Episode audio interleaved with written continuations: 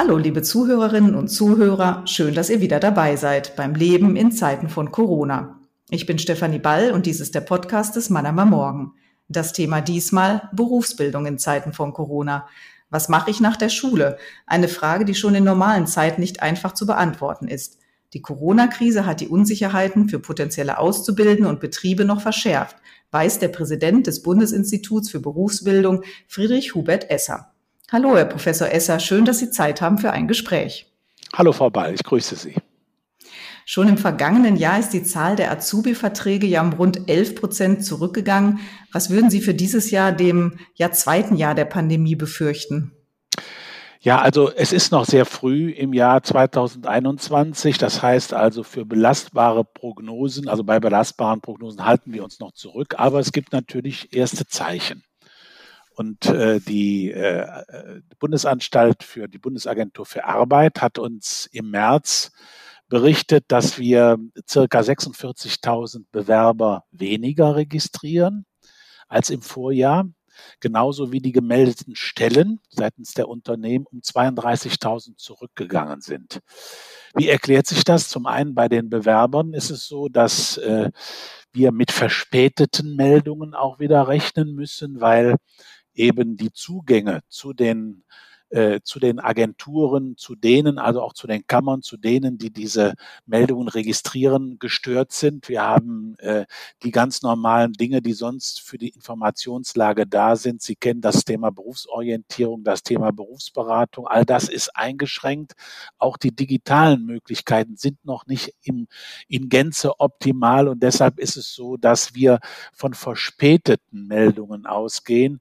Weniger ein Zeichen also, dass äh, es weniger Interesse gibt, aber die Verspätungen haben sicherlich einen großen, eine große Ursache hier, äh, dass wir hier äh, weniger gemeldete Bewerber haben. Auf der anderen Seite sind es die Unternehmen, die natürlich durch die gritzige Corona-Lage immer noch sehr unsicher äh, in äh, die Zukunft schauen. Man weiß noch nicht, wie sich die Konjunktur in diesem Jahr entwickeln wird und die halten sich, die Unternehmen halten sich dann auch oftmals mit ihren Meldungen noch zurück. Dazu kann man vielleicht auch noch ausführen, dass wir ja normalerweise vom 1. August ausgehen als Start des neuen Ausbildungsjahres. Wir sind uns aber auch mit den Erfahrungen vom letzten Jahr einig, dass wir im ganzen Jahr im Grunde genommen uns orientieren müssen. Das heißt auch, dass es durchaus in diesem Jahr auch normal sein wird, nach dem 1. August erst die Verträge zu schließen und somit auch wir davon ausgehen können, dass die Meldungen seitens der Bewerber wie auch der Unternehmen verspätet kommen und auch dann, dass es verspätet auch zu entsprechenden Matchings und damit auch zu Ausbildungsverträgen kommen wird. Sie haben jetzt gerade beschrieben, dass ähm, äh, das, was bislang möglich war, Berufsorientierung in den Schulen, in den Abschlussklassen eben weggefallen ist, ins Digitale abgewandert ist, da vielleicht nicht optimal abgerufen werden kann, genutzt werden kann. Also wie wichtig ist denn dann im Umkehrschluss diese Berufsorientierung, diese Informationen für junge Menschen, die kurz vor dem Schulabschluss stehen? Welche Bedeutung hat die? Was lässt sich daraus ablesen?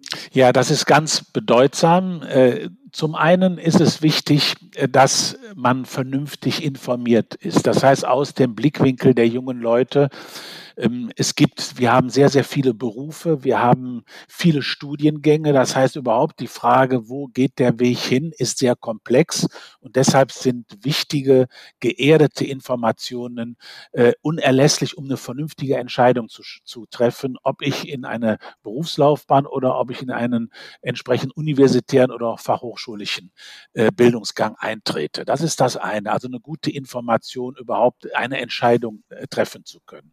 Dann als zweites sind natürlich mit solchen Informationen und Beratungen immer auch verbunden die wichtigen Hinweise, wie kann ich jetzt zu weiteren Schritten kommen. Das heißt, ganz wichtig beispielsweise bei der Berufsorientierung ist ein Praktikum.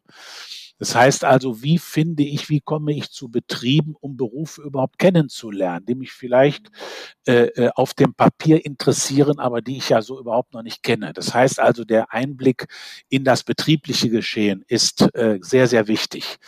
Und somit kommt vieles zusammen. Das heißt also Information über die Berufe selbst, Information über die Betriebe.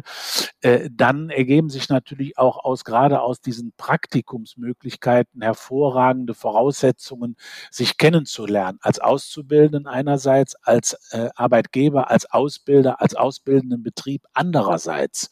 Und hier sind oftmals auch hervorragende Voraussetzungen gegeben, dass man sehr schnell auch zu Ausbildungsverträgen kommt. Und dieser ganze Zusammenhang, der ist im Moment äh, massiv gestört. Fangen wir mal von hinten an. Die Betriebe trauen sich wenig oder gar nicht, junge Leute als Praktikanten in den Betrieb zu holen, weil sie immer Angst haben. Es besteht ja die Gefahr, dass äh, die jungen Leute eine Infektion mitbringen und äh, deshalb, äh, und man weiß ja, wenn es Infektionen in Betrieben gibt, dann wird der Betrieb stillgelegt in der Regel, äh, gerade bei den Kleinbetrieben, die dann ganz zumachen müssen und das Risiko ist einfach zu hoch. Deshalb können die jungen Leute nicht in die äh, Praktikumssituation, müssen gegebenenfalls auf ähm, ja, virtuelle Möglichkeiten ausweichen, die es zunehmend auch gibt. Wir sind sehr froh, dass wir im Laufe des letzten Jahres hier wirklich viel dazu äh, getan haben. Gerade auch die Bundesagentur für Arbeit hat sehr schöne und gute äh, äh Möglichkeiten des virtuellen Einstiegs in die Berufsinformation im Angebot, aber auch die zuständigen Stellen, die Kammern, Innungen und Kreis Kreishandwerkerschaften haben hier massiv aufgeholt. Aber man muss auch immer wieder sagen, der virtuelle Zugang ist eben noch etwas anderes, als wirklich vor Ort zu sein und das äh, persönlich zu, wirklich zu erfahren. Und von daher ist hier eine erhebliche Bremse da, die das ganze Ausbildungsgeschehen einschränkt. Welche Rolle spielen denn die Eltern? Ich meine, das sind ja auch noch ja. so junge Menschen zwischen kurz vor der Volljährigkeit, vielleicht volljährig, aber dann vielleicht doch auf die Hilfe oder Unterstützung der Eltern angewiesen, die noch dazu vielleicht auch sogar da den Kindern im Nacken sitzen und sagen, jetzt mach mal, jetzt guck mal. Also wie können sich da Eltern auch sinnvoll, unabhängig von Corona-Krise oder nicht, bei der Berufsfindung einbringen?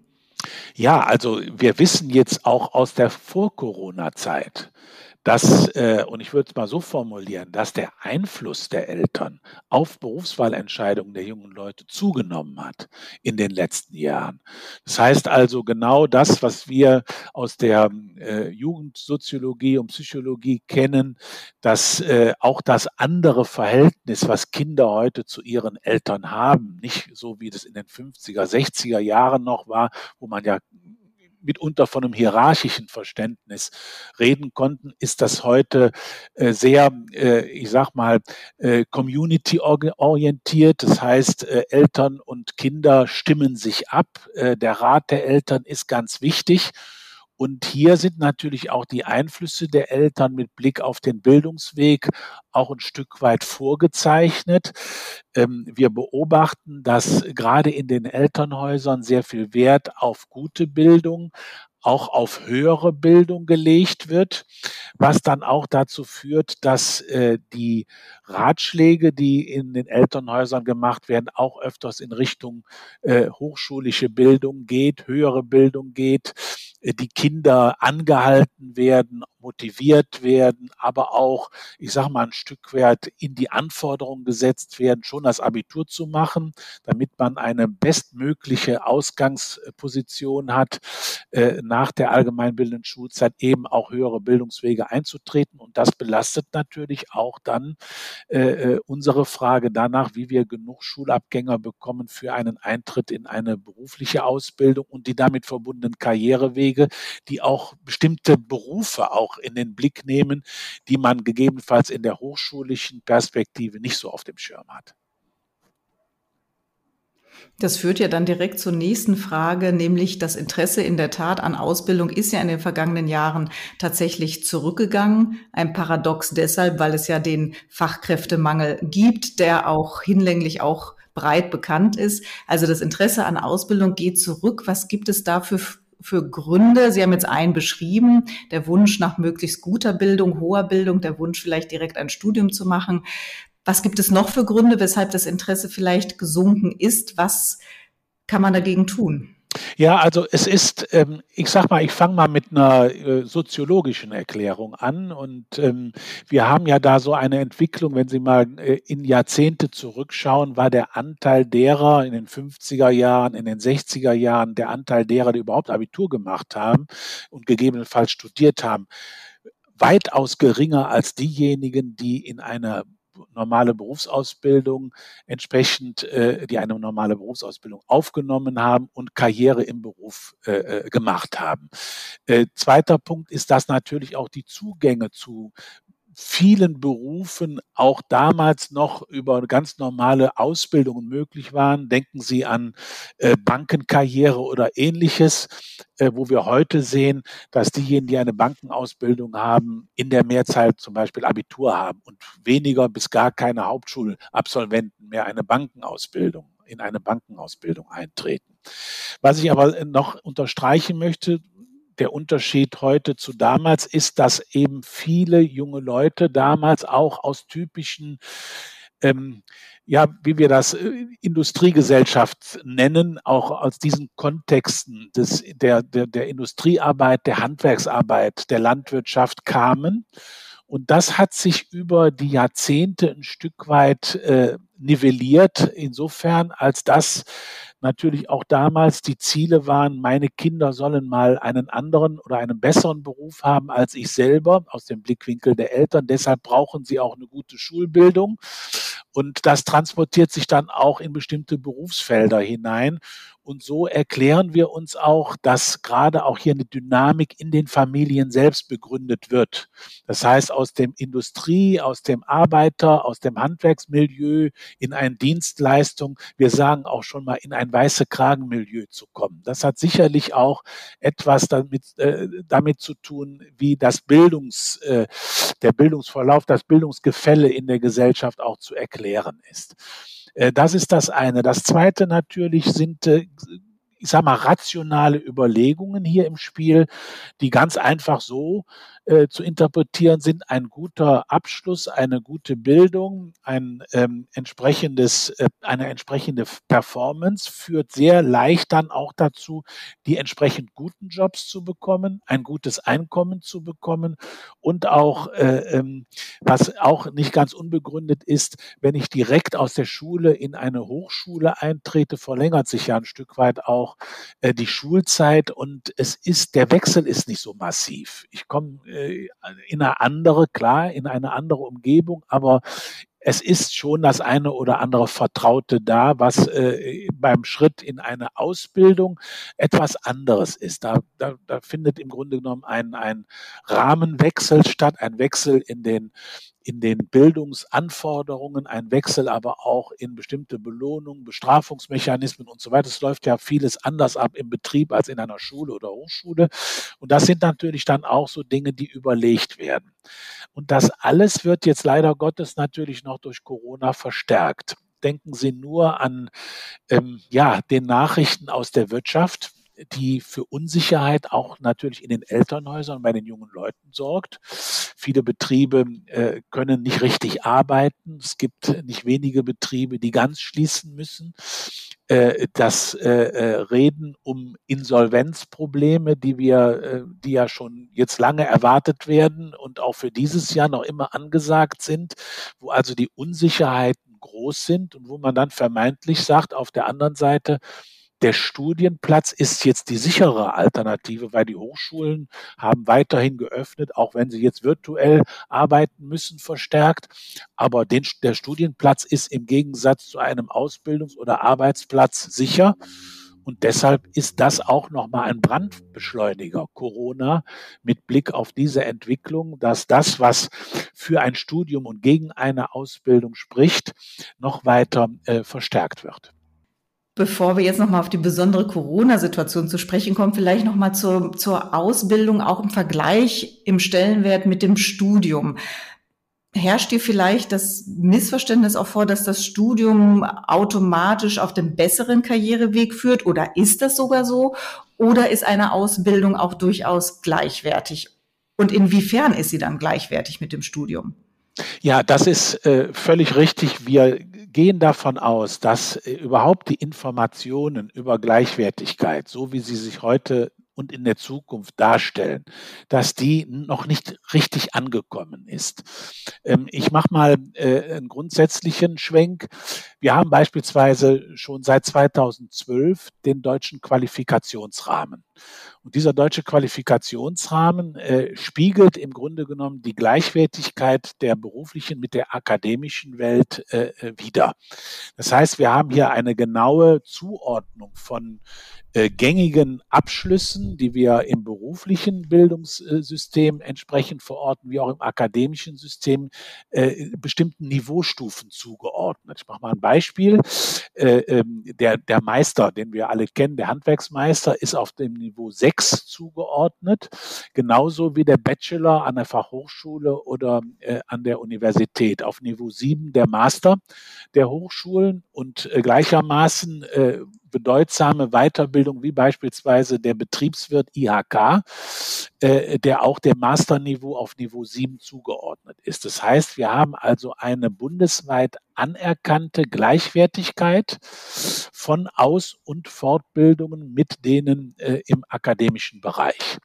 Nur äh, ähm, das wissen wir äh, auch äh, von den Kolleginnen und Kollegen vor Ort aus den Kammern, aus den Innungen, dass dieser Qualifikationsrahmen in der Bevölkerung überhaupt nicht bekannt ist. Auch in den Schulen äh, wird er, da müsste er an sich, man müsste das auch bei der Berufsberatung entsprechend auch einflechten. Aber auch da äh, gehen wir davon aus, dass hier die Informationen sehr, sehr gering sind. Das heißt unterm Strich, dass die Menschen, wenn sie überlegen, gerade auch in den Familien, wie soll der Weg der Kinder sein und die Kinder selber auch, wenig über die Bildungs- und Anforderungsansprüche wissen, die äh, mit Berufen zu tun hat und dann auch mit der Gleichwertigkeit, auch der Karrieremöglichkeiten, der Fortbildungsmöglichkeiten äh, mit Studiengängen.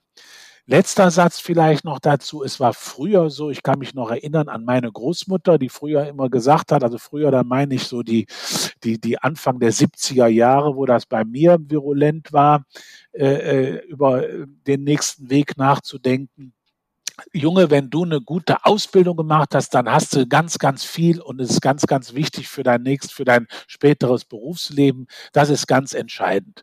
Das heißt also, die Ausbildung war im Fokus und die Weiterbildung war so mehr ein, äh, ja, wenn man Lust hat oder je nachdem, wie das, wie der Lebensweg so ist, war also mehr die Kür.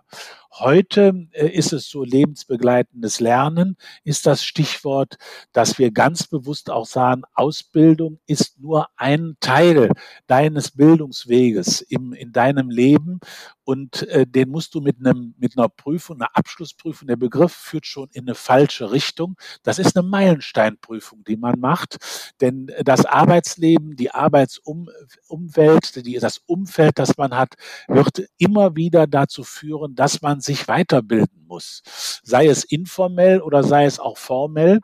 Und deshalb sind wir auch heute ordnungspolitisch so äh, aufgelegt, dass wir sehr stark ganz äh, klar die Weiterbildungen an die Ausbildung anschlussfähig machen und eine im Grunde genommen Berufslaufbahnkonzepte entwickeln so dass man ganz systematisch von der Ausbildung in die Aufstiegsfortbildung gehen kann. Sie hatten ja gesagt, dass jetzt Corona noch dazu als Brandbeschleuniger dazukommen, dass die Unsicherheit natürlich auf Seiten der Unternehmen groß ist. Wie geht es weiter? Und auf Seiten dann auch der Schulabgänger gibt es vielleicht Branchen, in die ich vielleicht besser nicht gehen sollte? Was ist mit äh, Tourismus? Was ist mit dem Friseurhandwerk? Was ist mit Hotellerie, Gastronomie? Sollte ich die womöglich besser meiden? Oder gibt es auch eine Zeit nach Corona, wo die Berufe dann auch wieder gefragt sein werden? Also ich fange mal mit dem letzten Teil Ihrer Frage an. Also das auf jeden Fall ist äh, die Perspektive. Auch unsere Projektionen gehen davon aus, dass sich die Wirtschaft im Kontext 2022, 2023 erholt hat und dass wir äh, dann auf jeden Fall wieder das Vor-Corona-Niveau erreicht haben. Und wenn Sie sich mal zurückerinnern an die Vor-Corona-Zeit, also an 2019, 2020, hatten wir noch immer eine hervorragende Konjunktur und auch eine sehr gute Lage auf dem Arbeits- und auch auf dem Ausbildungsmarkt. Äh, vor Corona hatten wir gerade auch mit dem Stichwort Fachkräftemangel äh, ähm, zu tun.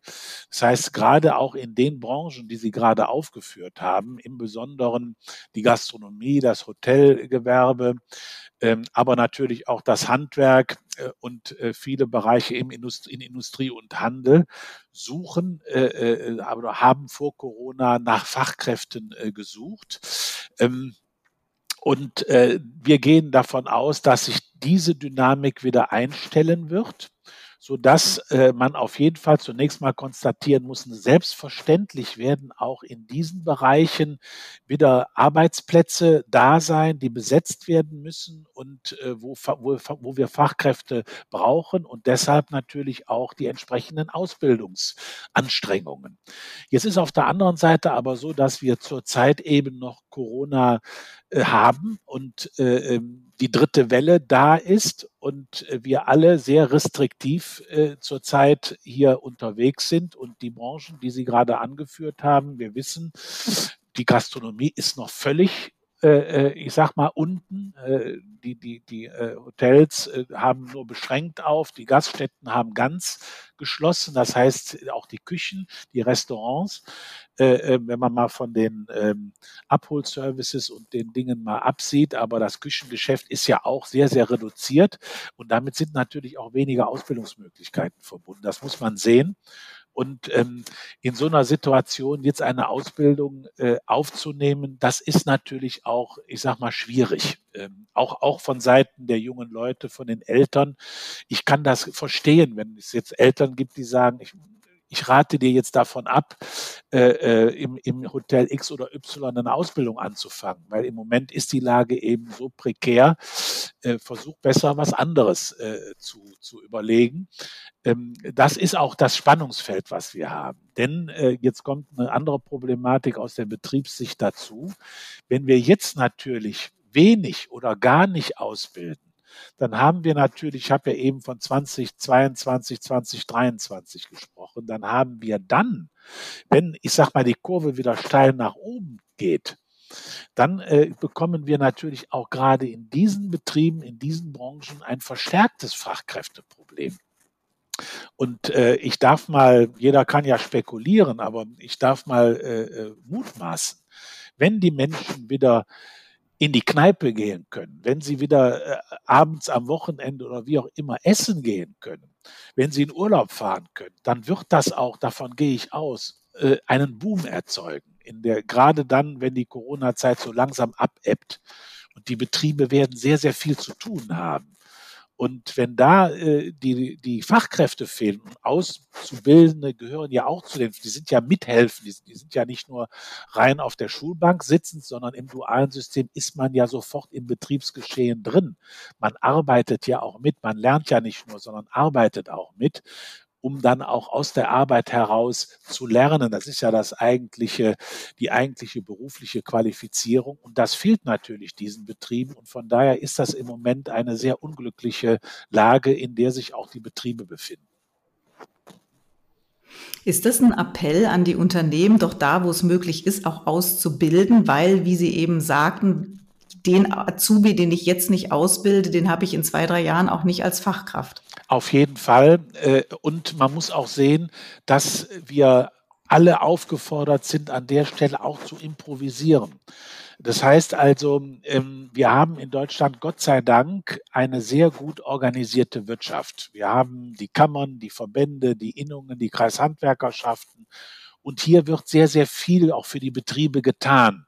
Das heißt also, dass es hier auch möglich äh, ist, beispielsweise über Verbundausbildungen, dass sich Betriebe, die noch in irgendeiner Weise Geschäft haben, mit Betrieben auch zusammenbinden, die im Moment sehr stark vom Lockdown betroffen sind, dass äh, gemeinschaftliche Ausbildungsanstrengungen unternommen werden. Das ist ja möglich, dass man beispielsweise äh, äh, mit mehreren Betrieben zusammen ein Ausbildungsverhältnis gründet und wo man dann verabredet, wenn äh, sich nächstes Jahr die Lage wieder entspannt hat, dass das Ausbildungsverhältnis dann in den, ich sag mal, in den Betrieb mündet, die, der jetzt im Moment nicht in der Lage ist, alleine die, den Ausbildungsanforderungen zu entsprechen. Also es gibt auch Möglichkeiten, wie man sich gegenseitig hilf, helfen kann. Äh, und das sollte man auf jeden Fall auch mit äh, Koordinierung und unter der Regie von zuständigen Stellen auf jeden Fall nutzen. Und hier muss man sehr kreativ sein, denn das wäre, finde ich, ganz, ganz schlimm. Die Betriebe, die heute schon gebeutelt sind durch Corona und Lockdown, wenn sie dann in einem Jahr, in anderthalb Jahren nochmal gebeutelt sind, weil sie keine Fachkräfte haben. Es gibt ja mehr als äh, oder rund 300 Ausbildungsberufe. Korrigieren Sie mich, wenn das falsch sein sollte.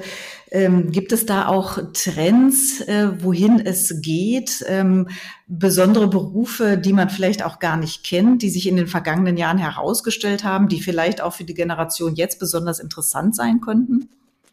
Also Sie haben erstmal mit den 300 Ausbildungsberufen etwas angesprochen. Es sind über 320 etwas angesprochen. Ich glaube, die ko konkrete Zahl ist 306. Es ändert sich immer wieder.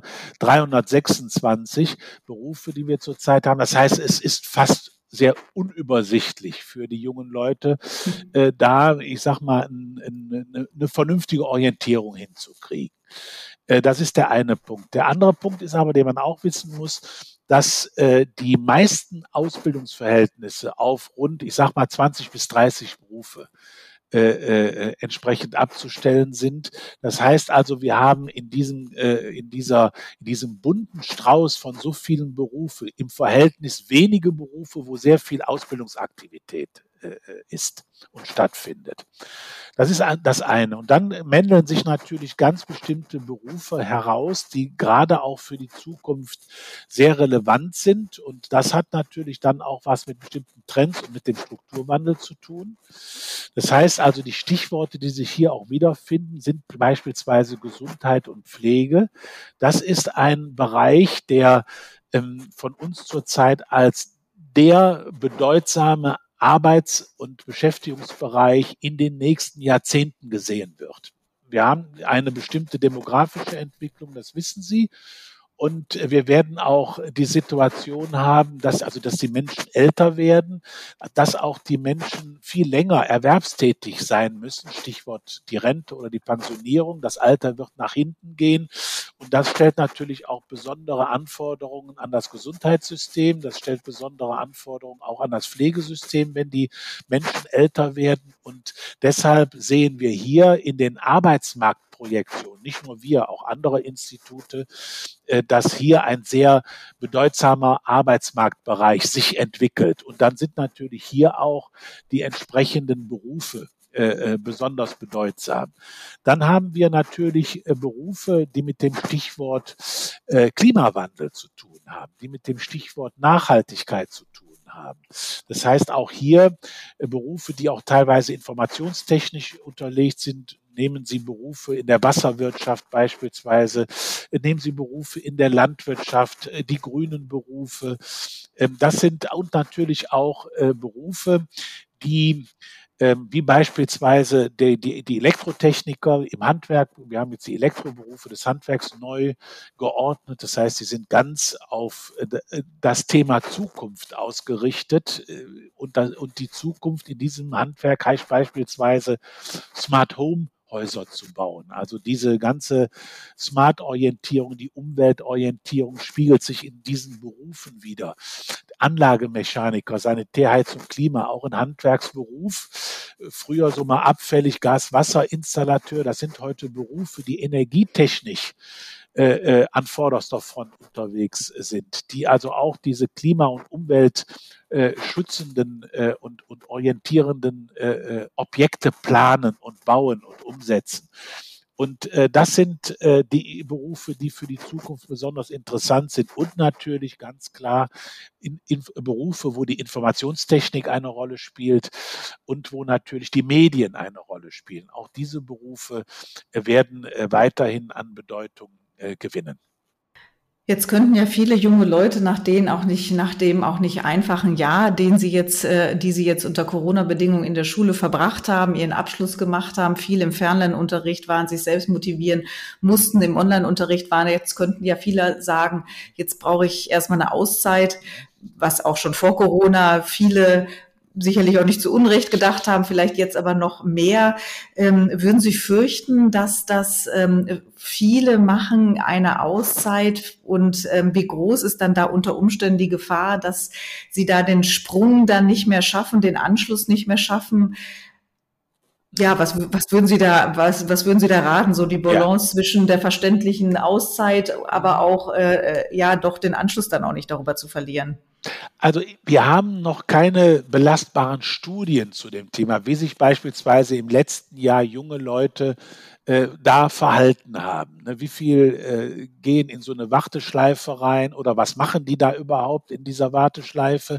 Wir wissen aber, aus den äh, Rückmeldungen der Kammern beispielsweise, dass es, äh, äh, man hat schon einen Begriff geprägt, auch bei jungen Leuten eine Corona-Pause gibt. Das heißt also bewusst nach der, äh, nach dem Ende der allgemeinbildenden Schulzeit sagen, ich warte jetzt mal und gucke, wie sich das entwickelt und äh, dann entscheide ich mich. Generell dazu, da stellte ja auch Ihre Frage darauf ab, ist dazu zu sagen, eine Auszeit. Das heißt, wenn man also zwischen allgemeinbildendem Abschluss und der Aufnahme einer Berufsausbildung oder Studium erstmal ein Jahr etwas anderes macht. Das muss nicht zwingend schlecht sein, sondern ist immer dann auch gut, wenn es zur Persönlichkeitsentwicklung beiträgt. Ich sag mal, wenn ein junger Mensch sagt nach der Schule, ich mache jetzt ich übertreibe jetzt mal, eine Weltreise. Oder er sagt, ich gehe mal ein Jahr nach Work and Travel und äh, Australien, ein Jahr. Dann sage ich, äh, kann das sehr gut äh, äh, für den Lebenslauf sein, wenn ich etwas mitnehme aus dieser Zeit. Sprich, wenn ich nach diesem Jahr sagen kann, ich habe mich wahnsinnig weiterentwickelt in meiner englischen Sprachkompetenz. Ich habe interkulturelle Kompetenzen aufgebaut, weil ich musste gucken, ich musste da durch die Behördengänge, ich musste sehen, wo ich unterkomme. Ich habe auch mal das eine oder andere mir angeguckt in Betrieben oder habe mich interessiert in einer Hochschule mal, wie da die Studiengänge aufgebaut sind und, und, und. Das das heißt also, wenn ich hier etwas mitnehme, was nachher positiv ausstrahlt und begründet, warum ich mich auch in diesem Jahr in meiner Persönlichkeit weiterentwickelt habe, dann ist das gar nicht verkehrt. Genauso wie ein soziales Jahr zu machen. Die sozialen Kompetenzen sind in Unternehmen hochgefragt und sie werden weiterhin sehr, sehr wichtig sein. Und wenn ich hier etwas mitgenommen habe, was auch gerade über das hinausgeht, was ich in der Schule oder im Elternhaus oder im Umfeld gelernt habe, dann ist das auch für den Lebenslauf gut. Das heißt also, ich äh, muss kein rotes Gesicht bekommen, wenn ich dieses Jahr in meinem Leben, man muss ja so und so, man darf ja keine, man soll keine Lücke haben im Lebenslauf. Also das heißt, ich muss ohne rot zu werden dieses Jahr auch in meinem Lebenslauf beschreiben können.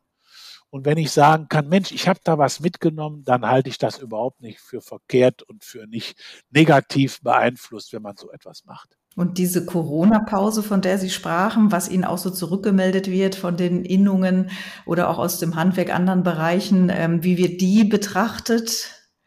Ja, also es ist generell, man kann das ein Stück weit verstehen. Das heißt also, das Verständnis ist eher da, als wenn man so, wenn man eine Pause macht, also im Grunde gar nichts macht und ich benutze jetzt mal einen, Ausdruck rumhängt, in Anführungsstriche, äh, in ganz normalen Zeiten. Also es wird sicherlich auch so sein, dass auch die Betriebe ähm, bei diesem Jahrgang 2020, 2021 im Kopf haben werden. Aha, ja, stimmt ja, da war ja damals diese Corona-Pandemie. Das wird den jungen Leuten sicherlich nicht vorgehalten werden, dass dann, dass es dann auch zu, ich sag mal, Verzögerungen kommt, wo man beispielsweise mal sagen muss, okay, ich habe drei, vier Monate jetzt hier gar nichts gemacht, sondern äh, war einfach zu Hause und habe meinem Vater geholfen, was weiß ich, das Haus zu bauen oder sonst was. Äh, das geht dann auch mal durch. Das will ich jetzt auch nicht überspitzen. Aber ansonsten gilt natürlich, da in Zeiten, wo es eben keine solche einschneidenden Restriktionen gibt, sollte man auch als Schulabgängerin, als Schulabgänger darauf achten, dass man möglichst einen lückenlosen Lebenslauf im Kopf hat und dem auch entsprechend nachkommt. Es gibt ja dann auch die, die die Schule verlassen, ohne dass sie einen, einen Abschluss haben unabhängig jetzt auch wieder von äh, Corona, ähm, auch die Zahl, ähm, ich weiß gar nicht, steigt sie, sinkt sie, ist, ist sie auf gleichem Niveau und wie gehen wir mit denen um? Wie müssen wir auch mit denen umgehen? Auch wieder mit Blick auf den Fachkräftemangel, wo wir ja sicherlich kein Talent, das da vielleicht auch schlummert, verlieren sollten. Mhm. Also zunächst einmal zur Bewegung. Es gibt weder signifikante Steigerungen, also bislang noch auch signifikante Bewegungen nach unten. Wir haben immer noch einen guten, sage ich mal, auch nicht willkommenen Besatz an jungen Leuten, die ohne äh, Abschluss die allgemeinbildende Schule verlassen. Wir zählen 2019 haben wir beispielsweise circa äh, 53.000 äh, Personen gezählt, die ohne Abschluss die Schule verlassen haben. Und was auch sehr bedauerlich ist, äh, sehr klar erkennbar, dass junge Leute mit einer ausländischen Staatsangehörigkeit hier äh, mehr betroffen sind, deutlich mehr betroffen sind als junge Leute, äh, die mit einer deutschen Staatsbürgerschaft dann die, die oder Angehörigkeit die Schulen verlassen. Also das ist zunächst einmal eine Feststellung. Und dann kann man natürlich fragen, woran liegt das? Ne? Und, und äh, warum kriegt man das so schlecht in den Griff? Ähm, die erste Feststellung von mir ist, ähm, dass es äh, mehr dazu braucht, es gar nicht so weit kommen zu lassen in den allgemeinbildenden Schulen. Das heißt also, ähm, man muss schon äh, das Ganze so sehen, dass sich ja so eine Defizitkarriere über viele Jahre aufbaut, dass sie ja nicht so punktuell ist, sondern ich sag mal, wenn es dann anfängt, schon gegebenenfalls schon in der Grundschule, dass man Klassen wiederholen muss äh, und ein solches Defizit, wenn das dann nicht aufgeholt wird mit einer Wiederholung, dass sich so ein Defizit dann durch über zehn Jahre letztendlich durch äh, äh erstreckt und ein Stück weit die Schüler auch sich selbst überlassen sind, äh, äh, und auch ein Stück weit aufgegeben werden, weil äh, ne, auch auch ich sag mal die Lehrer gegebenenfalls keinen Anpack mehr bekommen, äh, äh hier zu helfen. Das hat damit zu tun, dass ich sag mal, die normalen Möglichkeiten in einer Schule, sagen wir mal, die Möglichkeiten, die ein Fachlehrer hat, er ist Fach, ne, das heißt ja Fachlehrer, äh, und wo die Erziehungsfrage, die Erziehungs- und Sozialisationsfrage weniger eine Rolle spielt, weil die sollen ja Mathematik unterrichten und Deutsch und Erdkunde, aber die sollen nicht in erster Linie erziehen und sozialisieren. Das heißt also, diese jungen Leute kommen ja mit gewissen Defiziten in der Regel dann auch in die Schulen und äh, wachsen mit diesen Defiziten, weil sie, äh, ähm, ich spreche jetzt im Besonderen von den jungen Leuten, nicht das, wo das krankheitsbedingt ist, sondern die eben auch zu Hause diesen, diese Förderung und diesen Rückhalt nicht haben. Und hier ist es eben so, dass wir dann in den Schulen auch die Unterstützungsstrukturen nicht haben, die man im Grunde hier an der Stelle braucht, den Fachunterricht mit der entsprechenden Erziehung und Sozialisation zu unterfüttern die notwendig ist. Also das, was an Defiziten mitgebracht wird, die in den Schulen dann aufzufangen und äh, entsprechend auch, ich sag mal, in einer Kombination von Sozialisierung, Erziehung und Unterrichtung letztendlich aufheben, dass das äh, äh, hier notwendig wäre, aber so in einer, ich sag mal, normal strukturierten Schule, so wie wir sie heute kennen, äh, kaum möglich ist. Äh, das heißt eben, wir brauchen hier auch Weiterentwicklungen an der Stelle. Und äh, das wäre für mich so das Erste. Unterstützungsstrukturen weiterentwickeln, äh, die man zu dem, was man dann, äh, äh, ich sag mal, vor Ort abrufen kann. Nehmen Sie das, was Jugendberufsagenturen anbieten, was Jobcenter anbieten, was die Jugendhilfe anbietet. Das sind ja Dinge, die außerhalb der Schule auch helfen äh, äh, dass man das im Grunde genommen ein Stück weit dann auch äh, kombiniert und deshalb dafür sorgt, dass Defizite frühzeitig erkannt werden, dass Unterstützungsstrukturen da sind, die eben dann auch versuchen, neben dem normalen Unterricht auch das, was fehlt, ein Stück weit wieder aufzubauen. Die letzte große Krise vor der Corona-Krise war ja die Weltwirtschaftskrise. Auch das ist ja nicht ohne Folge für den Ausbildungsmarkt äh, gewesen. Auch da gab es, ist es, gab es weniger Ausbildungsverträge als in den Jahren davor. Es hat sich eine Delle gebildet und die hat sich nicht wieder komplett zurückgebildet. Also man ist mit dieser Delle dann jetzt in die Corona-Krise gegangen. Wenn Sie jetzt einen Blick in die Zukunft wagen, würden Sie auch sagen, dass da eine zweite Delle dann zurückbleibt auf dem Ausbildungsmarkt oder ist das zu früh oder sind Sie da optimistisch? optimistisch? Ja, wir müssen erstmal das erste erklären. Warum ist das so gekommen, dass wir nach der Finanzwirtschaftskrise 2008, 2009 nicht mehr zu alten Zahlen zurückgekommen sind? Das hat nicht nur was mit der Finanzkrise zu tun, sondern vor allem auch, äh, dass die demografischen Effekte zu seiner Zeit sehr hoch waren. Das heißt, wir hatten einfach sehr viel weniger junge Leute und auf der anderen Seite aber hier sich schon ab 2009, 2010 dieser Bildungstrend, von dem ich eben gesprochen habe, verstärkt hat. Also diese zwei Einflussfaktoren haben zusätzlich zu dieser, äh, zu diesem äh, äh, Effekt, den die Finanz- und Wirtschaftskrise mit sich brachte, dazu geführt, im Besonderen, dass äh, es zu dieser Delle, wovon Sie eben gesprochen haben, gekommen sind. Heute äh, ist es so, dass wir natürlich den Bildungstrend immer noch haben. Wie gesagt, ich habe eben gesagt, Brandbeschleuniger, der kann sich unter Umständen noch äh, verstärken. Ähm, das Zweite ist, dass wir äh, jetzt im Gegensatz zu 2009, 2010 deutlich stärker den Strukturwandel spüren. Das heißt im Besonderen das Stichwort Digitalisierung, Transformation. Das heißt also, wir werden mittelbar sicherlich in äh, bestimmten Branchen auch weniger Arbeit haben. Das hat damit zu tun, weil sich Produkte verändern.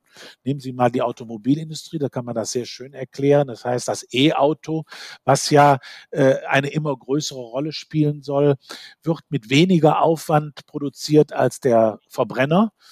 Und äh, das heißt, man braucht, man spricht in der Volkswirtschaft von sogenannten Inputfaktoren. Das heißt, man braucht einfach weniger Aufwand, um dieses Produkt zu produzieren. Dann kommt dazu, dass wir ganz andere Fertigungsmöglichkeiten haben. Das heißt, die Robotertechnologie, in, gerade auch in der, in, in der äh, Automobilindustrie, hat eine viel höhere Bedeutung als noch vor zehn Jahren und wird menschliche Arbeit äh, weniger machen. Äh, das führt insgesamt dazu, dass wir äh, hier in diesem Bereich weniger Arbeitsplätze äh, verorten in den nächsten fünf bis zehn Jahren und damit auch weniger Ausbildungsanstrengungen brauchen. Ähm, das, gibt, das gilt es auch für andere Branchen. Also das ist sicherlich ein Erklärungsansatz, warum wir auch nach der Corona-Pandemie eher äh, Tendenzen haben, die für eine äh, Stabilisierung der, der Ausbildungszahlen spricht, äh, als eine Erhöhung der Ausbildungszahlen erwarten lässt. Äh, ein weiterer noch wichtiger äh, Grund ist, wir hatten in der Finanz- und Wirtschaftskrisenzeit, also 2008, 2009, hatten wir noch äh, im Geflecht derer, die sich beworben haben, mehr Hauptschülerinnen und Hauptschüler als Abiturienten. Heute ist das umgekehrt. Das heißt also, wir haben heute immer weniger Hauptschülerinnen und Hauptschüler und immer mehr Bewerberinnen und Bewerber, die, einen Hochschul die eine Hochschulzugangsberechtigung haben. Und damit wächst das Problem, der, also wir sprechen von den sogenannten Passungsproblemen, die wachsen. Das heißt also, wir haben auch bei den Berufen ähm, etwas natürlich ein Stück weit schwarz-weiß argumentiert, die sogenannte ähm, Abiturientenberufe und sogenannte Hauptschülerberufe. Abiturientenberufe sind ganz bestimmte Berufe, wo wir signifikant sehr viele Abiturienten haben. ich habe eben den Bankensektor genannt, äh, auch einige Medienberufe, der Versicherungssektor, Finanzdienstleistungen äh, ist mal ein prädestinierter Bereich, wo wir sehr viele äh, Abiturienten oder Hochschulzugangsberechtigte haben. Auf der anderen Seite, ich nehme mal das Handwerk, wo wir sehr viele Hauptschüler haben, Hauptschülerinnen haben. Und dadurch, dass sich dieses, äh, ähm, dieses Verhältnis von Hauptschülern zu Hochschulzugangsbereich so verkehrt hat, spüren wir jetzt schon einen sehr hohen äh, äh, ähm, entsprechenden Zulauf auf diese Abiturientenberufe, äh, so dass sich diese auch ein Stück weit ja ähm, ähm, also die überversorgt äh, sind und auf der anderen Seite Berufe, die händeringend nach Auszubilden und Fachkräfte suchen, die aber im Spektrum der Hochschulzugangsberechtigten weniger Interesse finden. Und dass das auch noch äh, dazu führt, äh, dass es eher äh, äh, weniger oder halt eine Stagnierung der Ausbildungszahlen geben wird in den nächsten Jahren als eine Erhöhung. Aber es ist alles ein Stück weit nur Analyse jetzt ne, und Spekulation. Man weiß ja auch noch nicht, wie die Krise ausläuft, welche entsprechenden ähm, Bewegungen es in der Wirtschaft gibt. Und ähm, wir haben ja jetzt auch durch die Krise gesehen, dass bestimmte Ereignisse ja die Dinge völlig auf den Kopf stellen können. Und von daher muss man da auch ein Stück weit immer sehen, es sind mal analytische Annahmen, äh, die äh, im Grunde genommen sehr logisch sind, aber die nicht zwingend eintreten müssen. So hoffen wir doch am Ende, dass wir, wenn wir wieder in den Biergärten oder Restaurants sitzen, auf ausreichend Fachkräfte dann auch treffen werden. Insofern ein Appell vielleicht, tatsächlich nach Ausbildungsplätzen Ausschau zu halten. Es gibt sie und es gibt Online-Informationen bei Handwerkskammern und IAK, IAK äh, online und ähm, ja, Herr Professor Esser, vielen Dank für die ausführliche Analyse, für das Gespräch.